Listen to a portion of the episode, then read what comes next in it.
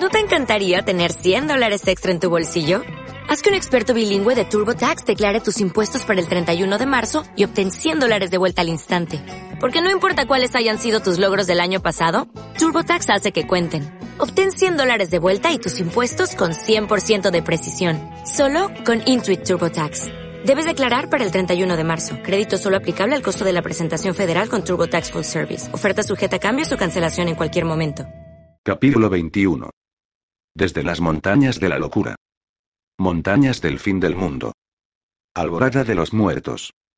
A través del interminable mundo subterráneo de las minas profundas, a kilómetros por debajo de la superficie, lejos de la luz y el aire libre, Callad condujo a los supervivientes que tropezaban a ciegas detrás de él. No tenían agua ni comida. Morían día a día. Los 50 que había rescatado se habían reducido a 30. Ya por dos veces, Callad había percibido una corriente de aire fresco que se colaba al interior de las minas, lo había saboreado, pero cada giro parecía adentrarlos más en las claustrofóbicas profundidades de las montañas del fin del mundo. Continuaron avanzando a tropezones. Unos pocos quisieron comer carne de los muertos, con el argumento de que la sustancia que contenía los mantendría vivos y les daría un tiempo precioso para encontrar el camino de salida de ese purgatorio. Callad no quiso ni oír hablar del asunto. Por cada uno de los caídos, hacía un alto y construía un túmulo improvisado con las piedras partidas que sembraban el túnel. Los perseguían los ecos de los hombres de von Karstein, que saqueaban los túneles y habían salido a darles caza. El sonido de pies que corrían, puras lejanas, lobos que aullaban y acero que tintineaba les impedía dormir y los impulsaba a continuar más allá del punto del agotamiento. Seguían adelante. Nos vamos a casa, repetía callado una y otra vez, como un mantra. Los demás habían dejado de creerle hacía mucho. Habían bautizado a las minas profundas con el nombre de corazón de la congoja, y se habían resignado a morir en las profundidades, pero esos últimos que quedaban no murieron. Callad los condujo fuera del corazón de la congoja y salieron a la luz del sol por primera vez en semanas, en meses y, algunos de ellos, en años. Salir a ella fue como renacer desde las oscuridades de la desesperación a la luz de la libertad. El enano echó atrás la cabeza y rió. Rió y saboreó la ironía de un enano que se sentía más feliz en el exterior, bajo el cielo abierto, que debajo de la montaña. Se dio cuenta de las miradas que los otros le dirigían, pero continuó riendo. Que pensaran que estaba loco. La libertad tuvo un precio. El cielo estaba cargado de nieve y había ventisca. El frío atravesaba los escasos harapos que los cubrían, pero a pesar de todo fue el más hermoso momento de alivio. Jadeaban y se llenaban los pulmones de aire, se tumbaban de espaldas sobre la nieve que crujía y caía sobre ellos, e intentaban abrazar el cielo. Estaban libres del corazón de la congoja. Habían salido de aquel laberinto de túneles dejados de la mano de los dioses, y se marchaban a casa, donde quiera que estuviera. El camino era largo, pero incluso Callada agradecía tener el cielo cargado de nieve sobre la cabeza y el viento en el pelo. Junto a él, Sebastián juró que nunca más volvería a quejarse de estar atascado en el exterior, en medio de ninguna parte, aunque, mientras hacía el juramento, sabía que iba a romperlo. Era un anciano. Quejarse de los elementos era su destino en la vida. El día en que dejó de quejarse de la bendita nieve o la bendita lluvia fue el día en que murió. Callad contempló a los pocos hombres que había sacado del infierno, y sonrió. Había llegado a pensar en ellos como sus muchachos. Nos vamos a casa, dijo, y esa vez le creyeron. Sus aclamaciones podrían haber sido oídas en el gran salón de von Karstein, y el mismísimo conde de la sangre habría quedado petrificado en su trono de obsidiana por aquel ronco jubileo. Cada uno de los hombres que tenía delante se había resignado a morir hacía ya mucho tiempo. Entonces se marchaban a casa, y era gracias a él. Se trataba de una pequeña cifra a su favor en la cuenta de sus culpas. Vidas salvadas para contrarrestar las vidas perdidas. Se marchaban a casa. Un hombre se arrodilló y recogió puñados de nieve para metérselos en la boca, otro se revolcó sobre el hielo, y los otros cayeron de rodillas y besaron el suelo. La mayoría se volvieron para mirar largamente en dirección a Drakenov, invisible en la distancia. Callad sabía que no era solo gracias a él que se marchaban a casa. Le debían la libertad a una de las bestias Esquellan. No entendía por qué el vampiro se había vuelto contra los suyos ni por qué podía querer que von Karstein fuera derrocado, pero eso carecía de importancia. La bestia les había conseguido la libertad, y Callad estaba decidido a borrar a su raza de la faz de la tierra para pagarle el favor. Vio que el anciano, Sebastián, se había apartado del grupo y yacía apoyado desmañadamente contra una roca. El enano fue a sentarse a su lado. Al aproximarse, se dio cuenta de que había algo raro. Era el ángulo de la cabeza del anciano, el modo en que inclinaba el cuello.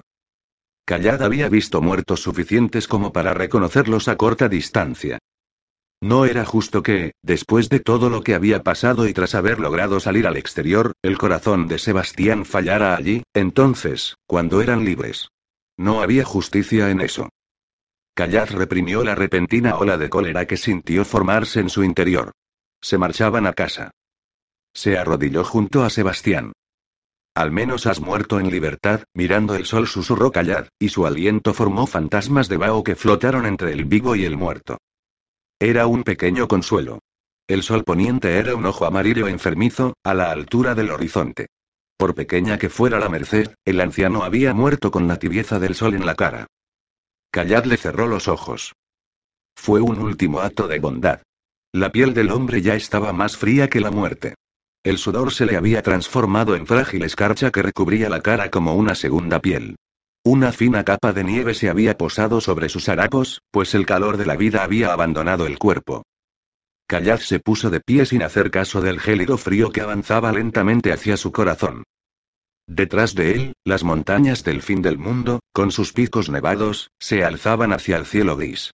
Debajo se extendía un amplio bosque, cuyas hojas adornadas de blanca nieve susurraban como seres vivos, mientras el viento del norte repetía en voz baja fragmentos de los más oscuros secretos del bosque, rastros de los corazones que había detenido, de los sueños que había enterrado en su rico suelo. La proximidad del bosque resultaba opresiva. El viento le gritaba traidor al oído. Hizo caso omiso de su voz, a sabiendas de que los susurros serían interminables e implacables. No os he olvidado, les prometió a sus fantasmas. La culpabilidad era una de las muchas cargas de ser un superviviente. La culpabilidad y los fantasmas. Tenía fantasmas, fantasmas que le susurraban y azuzaban con la voz de su propia culpabilidad, fantasmas que nunca podrían perdonarlo por seguir vivo, porque él no podía perdonarse a sí mismo. Podría tumbarme ahora. Apenas susurró las palabras, a sabiendas de que no podía. Podría cerrar los ojos, como Sebastián, dormirme y no despertar jamás. El frío me mataría. Antes del amanecer. ¿Es eso lo que quieres? Pero el viento había dejado de escuchar sus mentiras. Sabía que él no podía tenderse y morir más de lo que el sol podía dejar de brillar o las estaciones dejar de cambiar. La naturaleza de un superviviente era sobrevivir, continuar viviendo por muy alto que fuera el precio para quienes lo rodeaban. Un superviviente encontraría una manera. Callad custodio del asalto era un superviviente. Les llevaría el mensaje a los vivos. Von Karstein sería detenido. Se enjugó el sudor de la frente antes de que pudiera congelarse. Tenía los labios agrietados a causa del perpetuo beso del viento. Los otros también comenzaban a sentir el intenso frío que acompañaba a la libertad. Los harapos no eran defensa contra él. El frío era su enemigo, un enemigo tan letal e inmediato como lo habían sido las jaulas de las almas. Callad no se había dado cuenta de lo sediento que estaba, hasta que se arrodilló y retiró la fina capa de nieve que cubría la superficie de un pequeño lago de montaña congelado. Con rapidez, golpeó la capa de hielo con el hacha, hasta romperla. Se inclinó, recogió agua con una mano y se la llevó a los labios. Tenía un fuerte sabor a minerales y tierra, pero podría haber sido vino en los labios de un borracho. Bebió en abundancia, se enjugó la barba en la zona en que el agua le había corrido por el mentón y volvió a llenar la mano ahuecada. Aquí, muchachos. Agua. Llamó. Los que estaban lo bastante desesperados acudieron corriendo, dando traspiés por la ladera de la montaña, tropezando, cayendo y levantándose para continuar, temerosos de llegar demasiado tarde y encontrarse con que el agua se había agotado. A lo lejos, un movimiento atrajo la atención del enano. Se puso de pie y entrecerró los ojos al mirar hacia una línea de árboles de ramas desnudas que salpicaban el horizonte. Unas siluetas se movían por la blancura de la nieve. Contó tres. Caminaban con la seguridad nacida de una vida en la montaña. Tardó un momento en darse cuenta de que eran enanos, una partida de exploradores. Por las pelotas de Grimna, estamos salvados. dijo Callad, y le dio una palmada en la espalda a uno de los pocos supervivientes. El joven le dedicó una sonrisa abierta. Caminaron durante un rato hasta hallar refugio, una cueva de oso abandonada, situada al otro lado de los árboles. A pesar de la ventisca y de la nieve que cada vez era más abundante, muchos de los supervivientes mostraron reacios a entrar otra vez en la tierra. Callad no tuvo corazón para obligarlos, así que a aquellos que querían congelarse los dejaron tiritando y acurrucados contra los árboles mientras intentaban encender fuego con leña húmeda. Decir verdad, tampoco él estaba muy entusiasmado con la idea de volver bajo tierra, pero no estaba dispuesto a morir congelado por tozudez. No era mero pragmatismo. Tenía que sobrevivir a esa última dura prueba. No tenía elección. Debía llevar la advertencia a todos los que fueran capaces de oponerse a los vampiros y convencerlos de que la única esperanza que tenían de sobrevivir dependía de que dejaran a un lado los desacuerdos y se unieran. Si moría allí, los condenaría a todos. Los enanos eran una partida de exploración de corta distancia de una fortaleza cercana, Karagraciak, que aún servía bajo la égida de Karakadrin, situada más al norte. La cueva estaba aprovisionada con piezas de caza que habían sido desolladas y secadas, y resultaba obvio que se trataba de una base permanente de los exploradores enanos. Cazamos pieles verdes, explicó Grufbach puño de acero. Las bestias han estado convirtiendo este territorio en un infierno durante meses, envalentonándose cada vez más con sus correrías. Roban ganado, incendian granjas. Rasa quiere que los aplastemos bien y para siempre, así que andamos buscando el agujero de rata del que salieron. Puño de Acero era el jefe del pequeño grupo, un alma inmutable tallada del mismo material de la montaña que recorría. Callad conocía muy bien la historia. Podría haber estado escuchando a su padre, Kellus, declarando que los pieles verdes se habían descontrolado y era necesario ponerlos en su sitio. Asintió con la cabeza. ¿Y qué me dices de ti? Por lo que cuentas, estás muy lejos de casa, Callad, hijo de Kellus. Sí, muy lejos, en efecto, y solo hablo de la distancia, replicó Callad con amargura. Aquí tenemos a 30 refugiados de las mazmorras del conde vampiro y apenas si disponemos de alimento. Los humanos han pasado por el infierno y han regresado, y en lugar de encontrarse a salvo, ahora se enfrentan con los elementos. Dudo de que ni siquiera la mitad de ellos logre reunirse con su familia. Me hablas de ellos, y yo te he preguntado por ti. Callad miró al enano de duro semblante. Cicatrices gemelas descendían por las mejillas de puño de acero, a causa de una discusión perdida con un arma peligrosa. Tenía tal vez el doble de la edad de Callad, si no más, pero había que tener en cuenta que, a los ojos de su gente, Callad era poco más que un niño, a pesar de haber vivido más de 60 años. Hay cosas que tengo que hacer, concedió Callad. Por mi gente y por otros. Puño de acero asintió con la cabeza. Llevas la marca de un custodio de agravios. Sí, pero estoy comenzando a entender que el agravio no lo es todo, que hay más cosas que debo hacer para ganarme el descanso. Nunca acaba, asintió Rufbach puño de acero. Así que, por ahora, comparte el peso durante un rato. Cuéntame tu historia, callad custodio del asalto. Y así lo hizo. Callad habló de cómo había abandonado su hogar, de la marcha hacia Grunberg, de la muerte de Kellus, y del bebé de pecho muerto en los brazos de su madre, cuya vida drenaba como un parásito impío, hasta que él lo mató por segunda vez. No recordaba el nombre de ella, y le dolía haberla olvidado con tanta facilidad.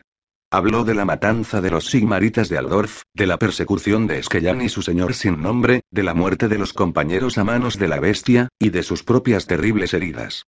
Le habló a puño de acero de los pueblos de ventanas barradas donde los padres dejaban fuera a sus propios hijos a causa de la plaga de no vida que se los había llevado, del vampiro traidor que los había dejado en libertad con la promesa de que reunirían una fuerza que se opusiera al conde de la sangre, y ofreció un cuadro inhóspito de los días por venir. Debemos llevarle el mensaje a Ratchak dijo Puño de Acero, convencerlo para que despache emisarios hacia Karak-Kadrin, Zuibar, Karak-Barn, y todas las fortalezas que hay a lo largo de las montañas del fin del mundo. No será fácil, es terco en sus mejores momentos, pero no es estúpido. Esto no solo amenaza a los humanos. La maldición de los no muertos es algo que ni siquiera un cabeza dura como él puede pasar por alto durante mucho tiempo. ¿Piensas que se pondrá en marcha? Sí, si le presentas el caso del mismo modo que acabas de hacerlo, jovenzuelo. Creo que responderá a la llamada, y los enanos de las profundidades marcharán a la guerra junto a los humanos una vez más. En la voz de puño de acero había una nota de orgullo cuando rodeó los hombros de Callad con gesto paternal. Ven, vayamos a reunir a tus muchachos para comer, y luego nos pondremos en marcha. Estamos quedándonos sin tiempo. No será hasta pasado mañana cuando avistemos Karagraciak. Y pasará un día más antes de que puedas hablar con Ratchak. Kayak tuvo la incómoda sensación de que unos ojos lo observaban. Se volvió. No había nadie. Luego, vio un cuervo negro posado sobre una rama recargada de nieve, a menos de tres metros de la entrada de la cueva, que los observaba atentamente. Confiaba en su instinto. El ave se mostraba antinaturalmente curiosa. Callad se arrodilló, recogió una piedra y se la lanzó al ave carroñera. La piedra silbó al pasar junto al cuervo, rebotó en el tronco e hizo caer una lluvia de nieve. El cuervo graznó una vez con grave voz gutural y alzó el vuelo. El ave tenía algo que inquietaba profundamente a Callad custodio del asalto. De hecho, tuvo la sensación de estar presenciando el primer trueno lejano de la tormenta del siglo. Capítulo 22. Devastado. La Torre de los Cuervos, Castillo de Drakenov. El invierno del descontento. Jones que ya nacía diestros juegos malabares con el cuchillo lo lanzaba de una mano a otra, haciéndolo girar perezosamente sobre los extremos al pasar por el aire. Conrad variaba.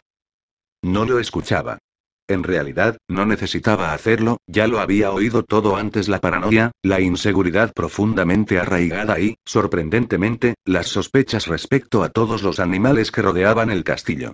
Había ordenado matar a todos los perros, destripar a todos los gatos y clavarlas por toda la ciudad. Había hecho expulsar a todos los cuervos de la torre y había puesto veneno para matar a aquellos que fueran lo bastante estúpidos como para regresar. Hacía lo mismo con las personas que despertaban su suspicacia, las destripaba, las envenenaba o las expulsaba.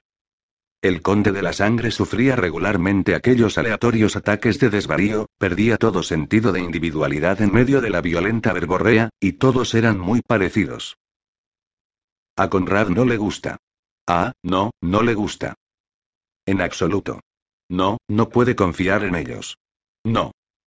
Destruirían a Conrad si pudieran, pero no pueden. No, no pueden. No concedió Esquellán, no pueden. Desde hacía un tiempo, Conrad había adquirido el maravilloso hábito de encolerizarse contra enemigos imaginarios, de ver conspiraciones donde ni siquiera había gente para conspirar. A Esquellán le gustaba atribuirse el mérito de la ligera erosión del sentido de identidad de von Karstein. Se había infiltrado en el círculo de confianza del conde, del que había desalojado a los otros, aquellos que daban apoyo a su reinado. El premio más importante era Nevin Cantor. El mago había sido una espina en el costado de Skellán desde el mismo día de su llegada al castillo. Se había ganado la confianza del conde.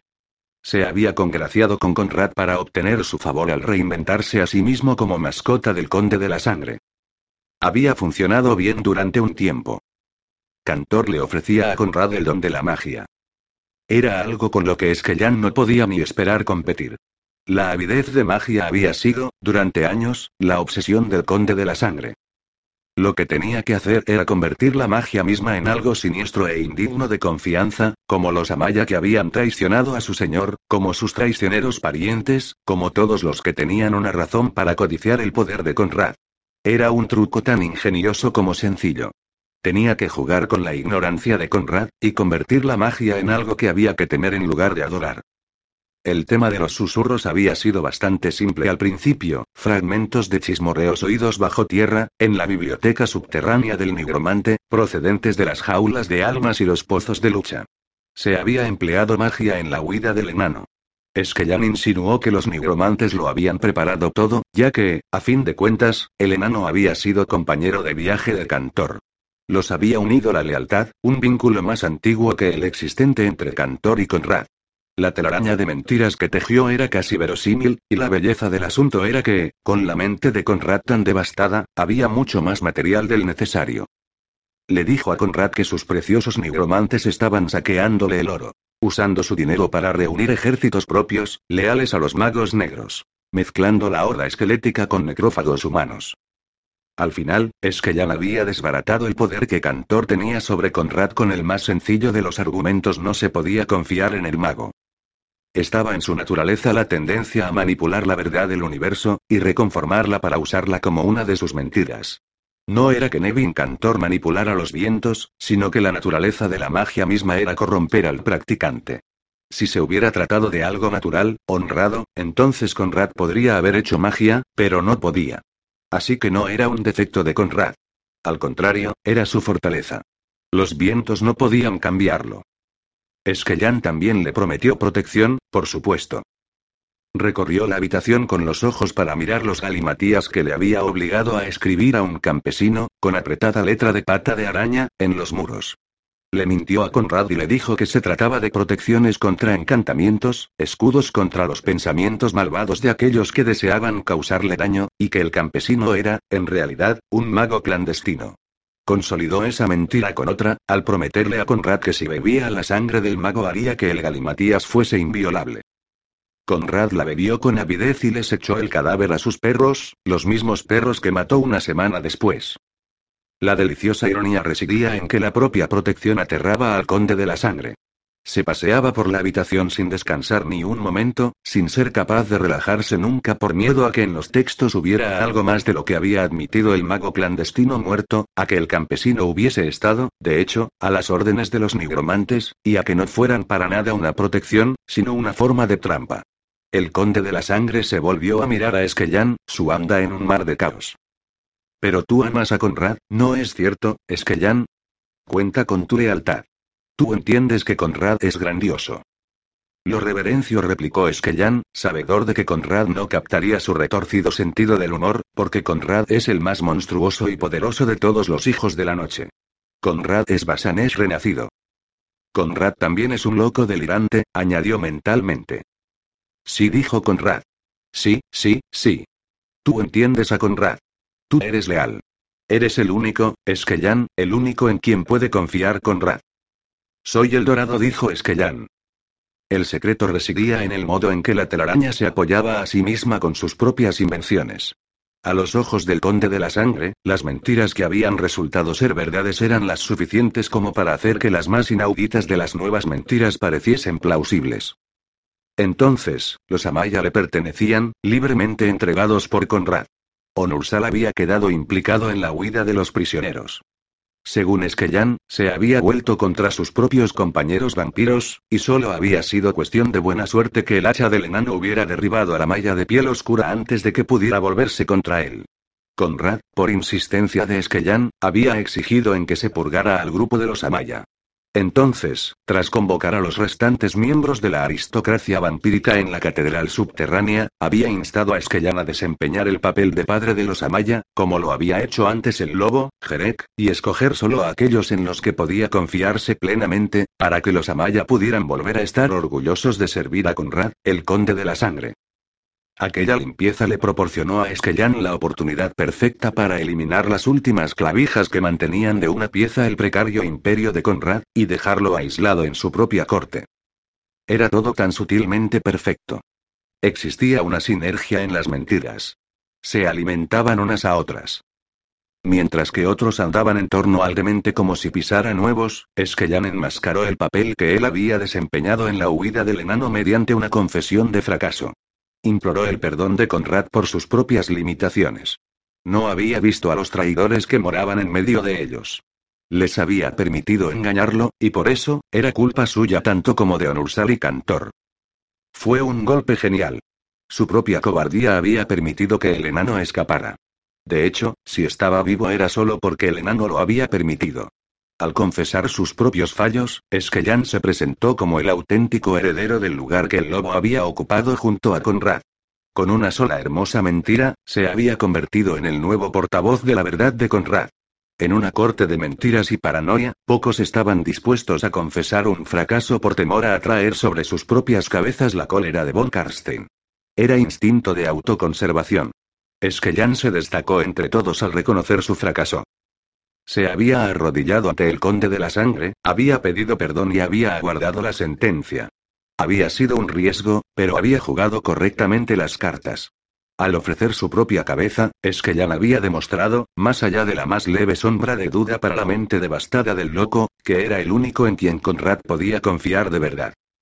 Nunca se le pasó por la cabeza lo imposible que era que el enano le perdonara la vida a un vampiro. Conrad los verá ahora, dijo el conde vampiro, de repente. Por fin.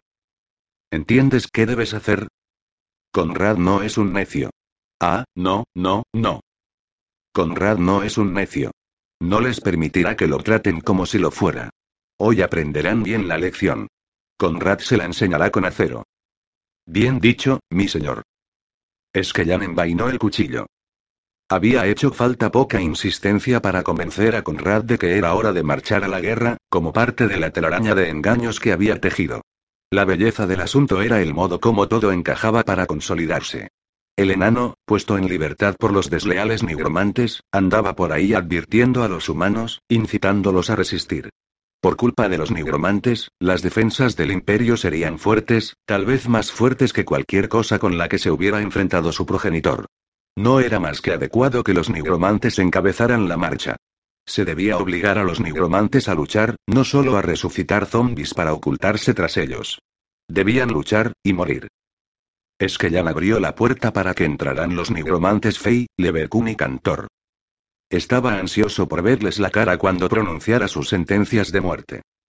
Capítulo 22. Espina destructora y colmillo rúnico La batalla de los cuatro ejércitos. La estación de la podredumbre. Los implacables pasos fuertes de diez mil pies reverberaban por las colinas. El sonido resonaba y volvía sobre sí mismo hasta convertirse en un interminable trueno que recorría todo el imperio. Martillos y hachas golpeaban las protuberancias de los escudos, y roncas canciones impulsaban a los enanos a continuar. Eran una ola de marea de furia legítima que caería con toda su despiadada fuerza sobre las cabezas de los muertos. Llevaban a hombros el peso de la venganza.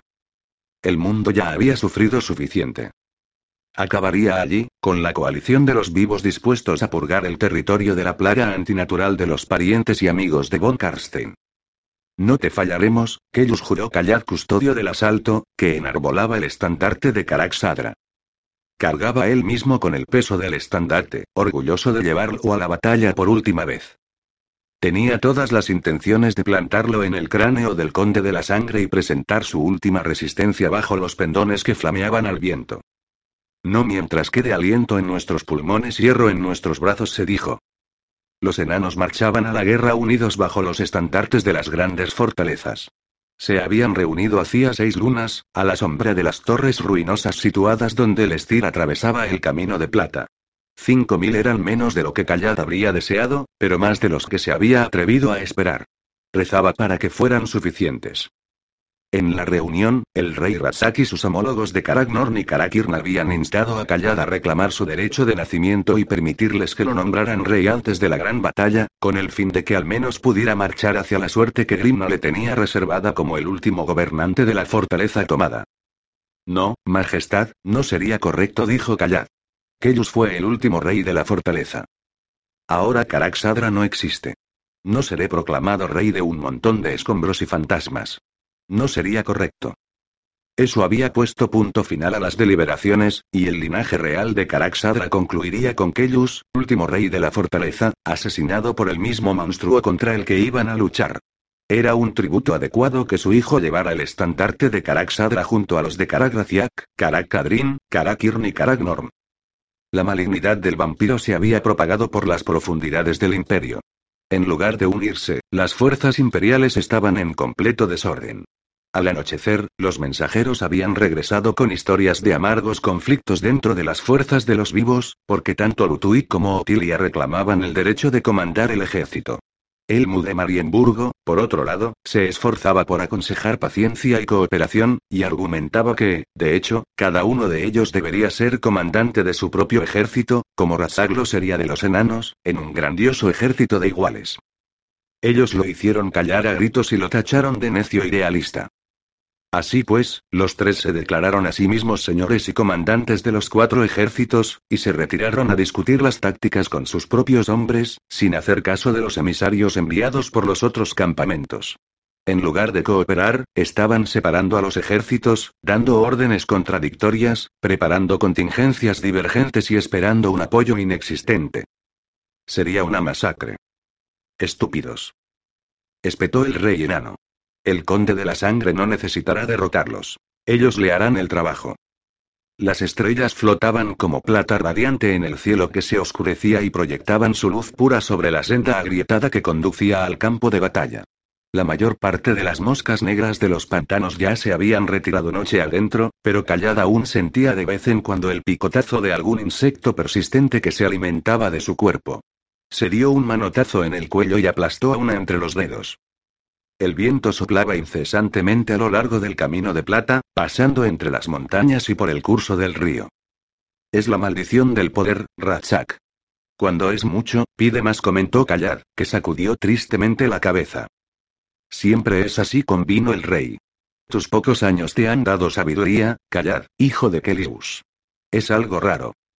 En las cosas peores, sí asintió callar, que aceptó el cumplido. Arrastró los pies. La quebradiza hierba había sido machacada por numerosas botas. Pero en otras, en las mejores, soy penosamente ignorante, majestad. Es mi maldición. Solo conozco la paz con el hacha en las manos. Así son estos tiempos, asintió Ratchak. Allá lejos, hacia el sur, el campamento de los tres ejércitos de los pretendientes era una muralla de luz resplandeciente contra el negro telón de fondo de la noche. Resultaba imposible saber cuántas almas acampaban bajo las estrellas y hacían las paces con Mor antes de que las primeras luces del alba pusieran fin al corto respiro del momento. Callad había estado en las batallas suficientes como para saber qué pasaba por la mente de cada uno de los humanos de allá abajo. Pensamientos de su hogar, caras y olores, establecían conexiones dentro de las cabezas para evocarles recuerdos de la infancia y el primer amor, de intimidad y, por debajo de todo eso, una corriente subterránea que los minaba el miedo. El miedo era el enemigo oculto, capaz de infiltrarse hasta en el corazón más fuerte. Un frío miedo desnudo provocado por el conocimiento veraz y certero de que los aguardaba al otro lado del campo, por la naturaleza inhumana del enemigo. El miedo podía debilitar incluso a un hombre fuerte. Punto se producirían deserciones cuando el miedo abrumara a algunos hombres. La quietud anterior al estallido de la tormenta era siempre el peor momento, cuando el miedo era más mortífero. En el resplandor del fuego nocturno sucederían cosas que serían lamentadas, en caso de que los participantes vivieran lo bastante para lamentarlas. Se cometerían errores. Lo único que podían hacer era rezar para que no resultaran fatales. Callad presentó sus excusas y se retiró, ya que prefería caminar a solas durante un rato. Buscó el sereno centro de su ser, el plácido núcleo donde se encontraba la roca en torno a la cual estallaba la tormenta. No halló paz. Tal era la calma allí, lejos del campo de batalla, que podía oír el regular ritmo de su corazón. Tenía una calidad de machacona insistencia, un eterno recordatorio de mortalidad. Allí, a solas en la ladera de la montaña, rodeado por su pueblo, comenzó a obsesionarlo. El campo de batalla estaba sembrado de vidas perdidas. Los enanos habían invertido el curso de la escaramuza cuando los martilladores y romperierros habían cargado desde las colinas bajas y habían acometido a los huesos y cadáveres manchados de líquenes que los nigromantes de Von Karstein hacían avanzar por el campo de muerte. Kairiat clavó el estandarte en la tierra y se lanzó hacia el corazón de la refriega, donde su hacha de doble filo cortó carne putrefacta y frágil hueso con implacable eficacia. Era un remolino de muerte perfectamente controlado sobre el campo de batalla. Espina destructora hendía y cercenaba, cortaba extremidades, hundía cráneos muertos y destripaba necrófagos. Luchaba con la maníaca intensidad del auténtico matador. Los muertos yacían a montones a sus pies. Derribó a 50, a 60, a más, y perdió la cuenta ante la interminable acometida de los enemigos que se lanzaban hacia ellos, en una oleada tras otra de muertos y condenados. Fue vapuleado, y derribado en dos ocasiones por manos que lo aferraban, y las dos veces logró ponerse de pie sin dejar de luchar y rechazar a los enemigos. Los muertos abandonaron el campo solo cuando Razak ordenó que la totalidad de las máquinas de guerra de los ingenieros entraran en la lucha.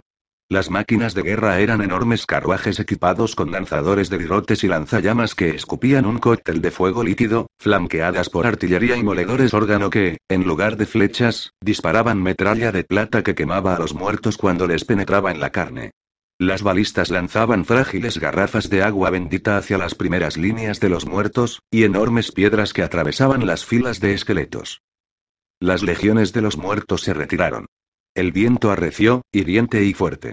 Aparecieron espesas nubes tormentosas cargadas de lluvia. Durante las pocas horas siguientes, se produjeron ataques de varios pequeños grupos relativamente ineficaces, que fueron rechazados por los vivos, aunque se hizo evidente el desorden en que se encontraban.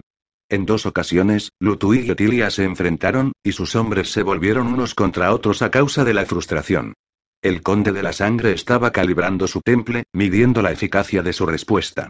Los vivos ya estaban en desorden, tras unos pocos días durante los que habían intentado coexistir. Se minaban unos a otros a cada instante. Los cirujanos atendían a los heridos, pero los vivos llegaban demasiado tarde a recoger a los muertos. Los nigromantes tejían sus oscuros hechizos e insuflaban negra vida en los caídos, para arrastrarlos a las filas de muertos y aumentar la antinatural horda de Von Karstein con enanos y humanos. Callad recibió un golpe tremendo en un costado que le abolió las placas de la cota de malla. Respiraba trabajosamente, y cada inspiración le costaba un esfuerzo. El cirujano de severo rostro presionó y apretó la herida. Tienes una contusión en los pulmones, y al tacto parece que te has roto un par de costillas. Vivirás. Le aplicó una cataplasma sobre la herida. Déjate puesto esto durante una hora. Aliviará la inflamación de las costillas y liberará a los pulmones de la presión. Sí, si conoces a quien vaya de darnos un respiro de un minuto, replicó Callad. Salió de la tienda de los cirujanos y se encaminó al campamento de los enanos, alejándose de los humanos que reñían. Vio a Lutuit, pretendiente de los ciudadanos de Aldorf al trono imperial, absorto en una conversación con dos tipos de aspecto indeseable. Era flaco como una vara, con pelo lacio y grasiento que le caía sobre el lado derecho de la cara, y mejillas chupadas. Los afanes de la guerra comenzaban a causar su efecto en el hombre. La última vez que había oído hablar del sucesor de Luduit, lo habían descrito como impresionante, apuesto e imperioso, pero ninguno de esos adjetivos describía al hombre cansado que se encontraba de pie al otro lado del campo. Los agudos ojos de Callad repararon en una bolsa que cambiaba de manos y se guardaba disimuladamente en un bolsillo. Esta noche dijo uno de los otros, cuya voz apenas fue lo bastante alta como para que llegara hasta donde estaba Callad, inmovilizado en el sitio.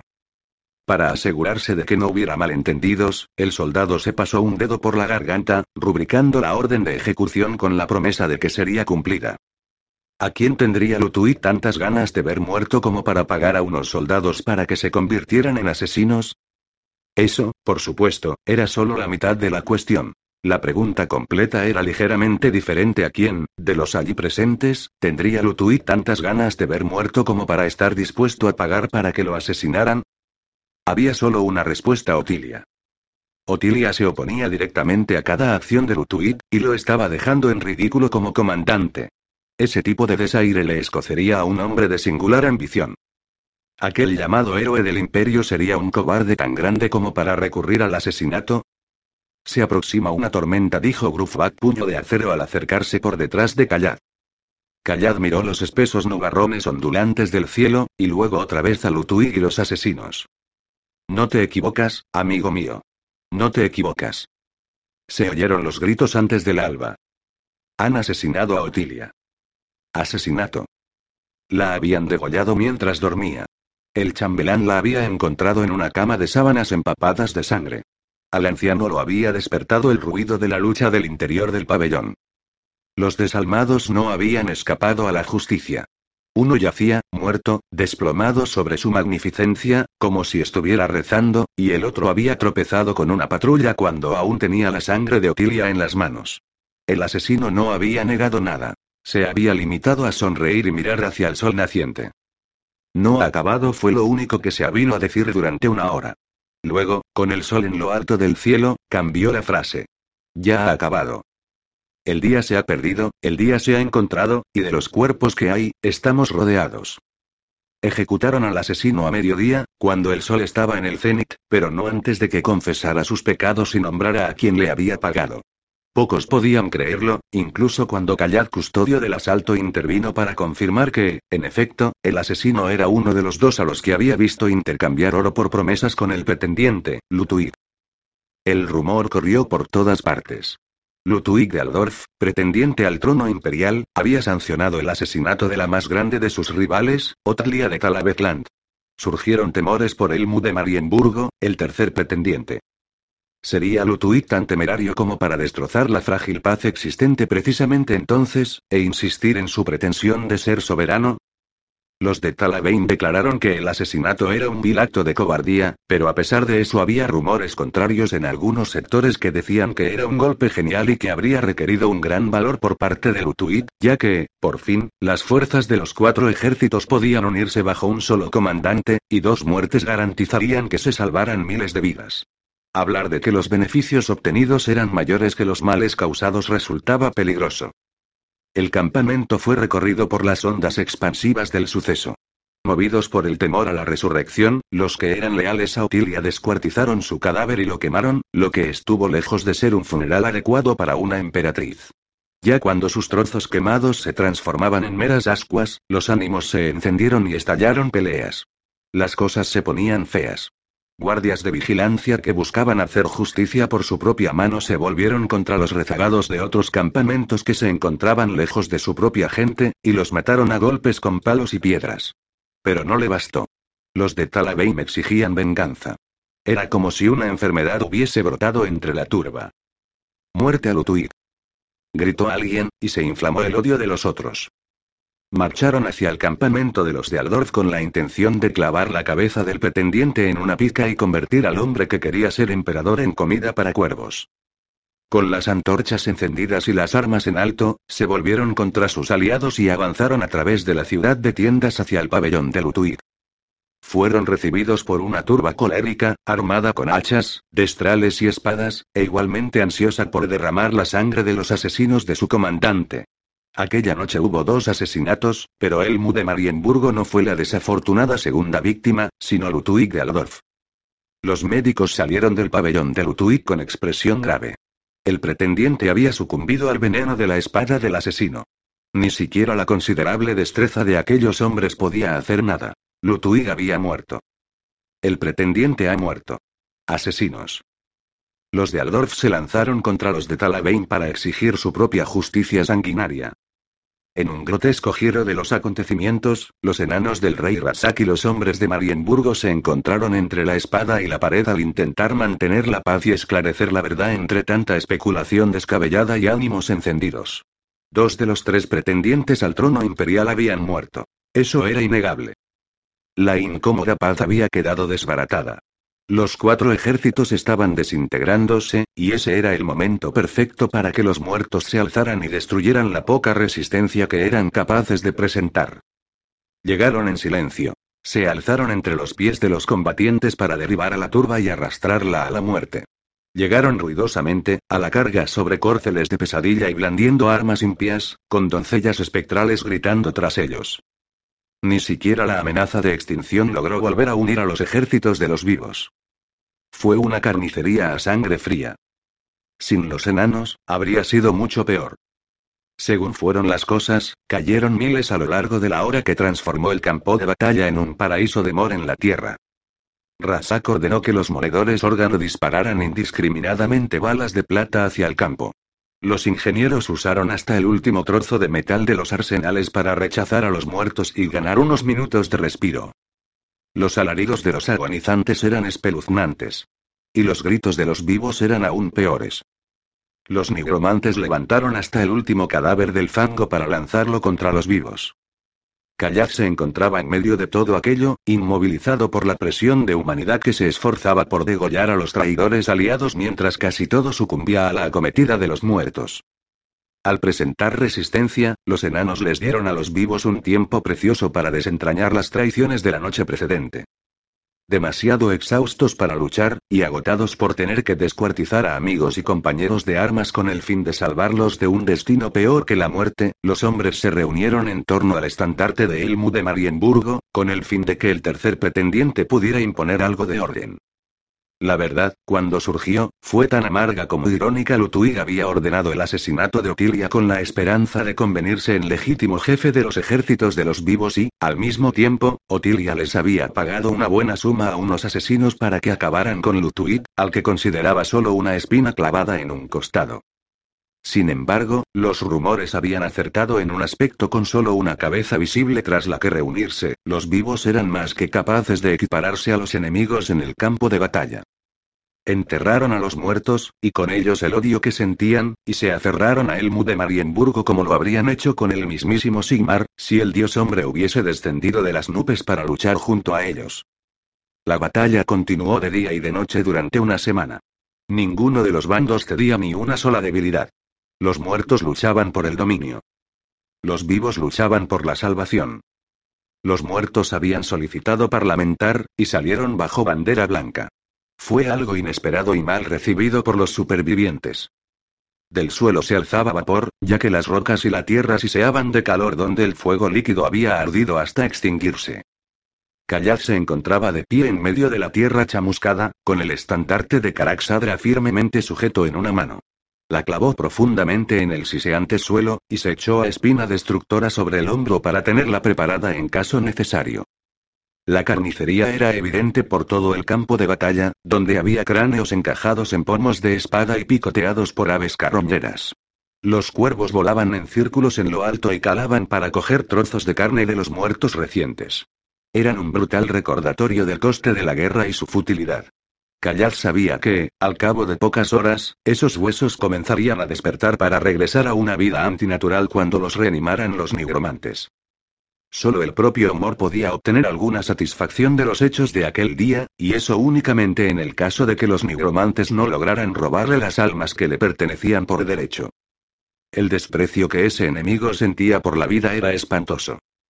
Cuatro vampiros avanzaron por la humeante tierra y se encararon con los vivos. Uno de ellos era Esquellán. Otra de las criaturas era femenina, pero no se trataba de la única diferencia que la señalaba como especial dentro del grupo de muertos. De hecho, a pesar de su complexión blanca como la tiza y sus labios muy rojos, había algo evidentemente vivo en ella. Elmu de Marienburgo, su hijo Elmar, Callaz y el rey enano Razak se encontraron con los muertos en medio de la calcinada tierra.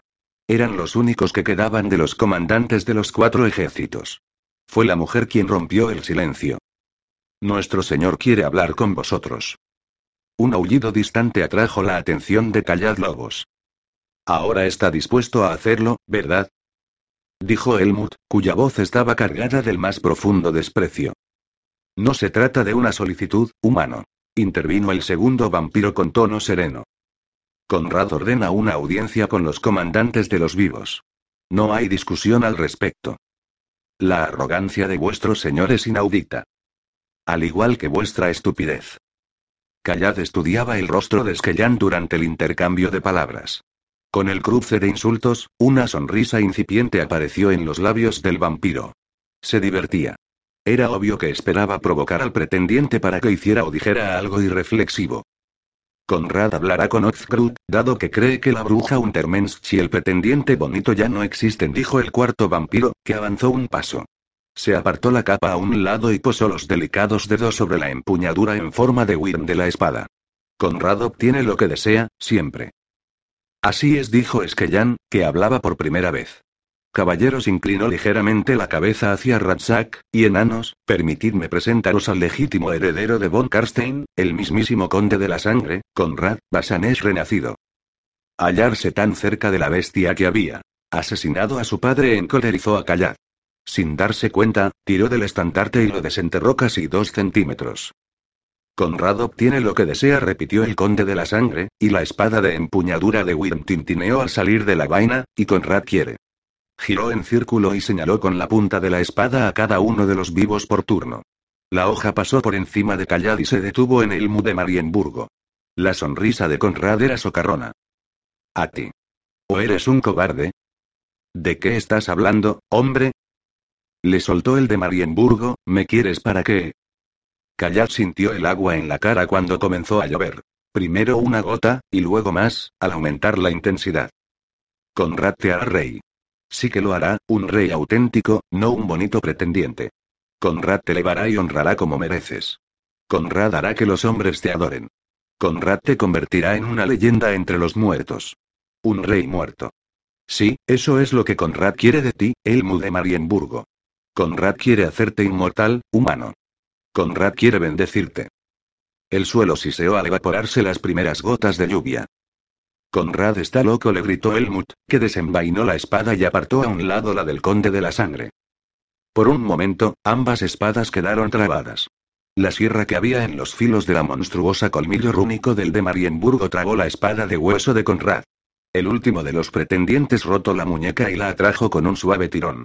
Se trataba de una maniobra sencilla que habría desarmado fácilmente a un enemigo más débil, pero la presa de von Karstein no cedió, y su espada se soltó de los dientes de colmillo rúnico. Callad se lanzó a la lucha, pero Esquellan intercedió. Este no es tu combate, hombrecillo. Susurró al mismo tiempo que aferraba a Espina Destructora con ambas manos y hacía retroceder al enano. Conrad se alegra de que hayas decidido aceptar su oferta, Majestad. Conrad está encantado. Padre. Gritó el mar. Conrad lanzó un velocísimo ataque que acabó cuando la espada de hueso abrió un tajo en el pecho de Helmut. La cota de malla evitó que tuviera que recoger las entrañas del suelo. El de Marienburgo retrocedió con paso tambaleante ante el frenético ataque y alzó la espada justo a tiempo de desviar otros tres golpes demoledores destinados a decapitarlo. El acero chocó ruidosamente con el hueso duro como acero. Esquellam continuaba aferrando a espina destructora. Evita que el niño se mate, dijo el vampiro, que empujó al enano y lo dejó tendido en el suelo. Elmut tropezó con una roca caliente que sobresalía del fango humeante. Era lo único que Conrad necesitaba. El vampiro se lanzó al suelo en una voltereta hacia adelante de la que salió sobre el hombro izquierdo, y la espada acometió como la lengua de una víbora. El arma de empuñadura en forma de Wyrm se clavó con facilidad en la pantorrilla y ascendió hasta el tendón de la corva.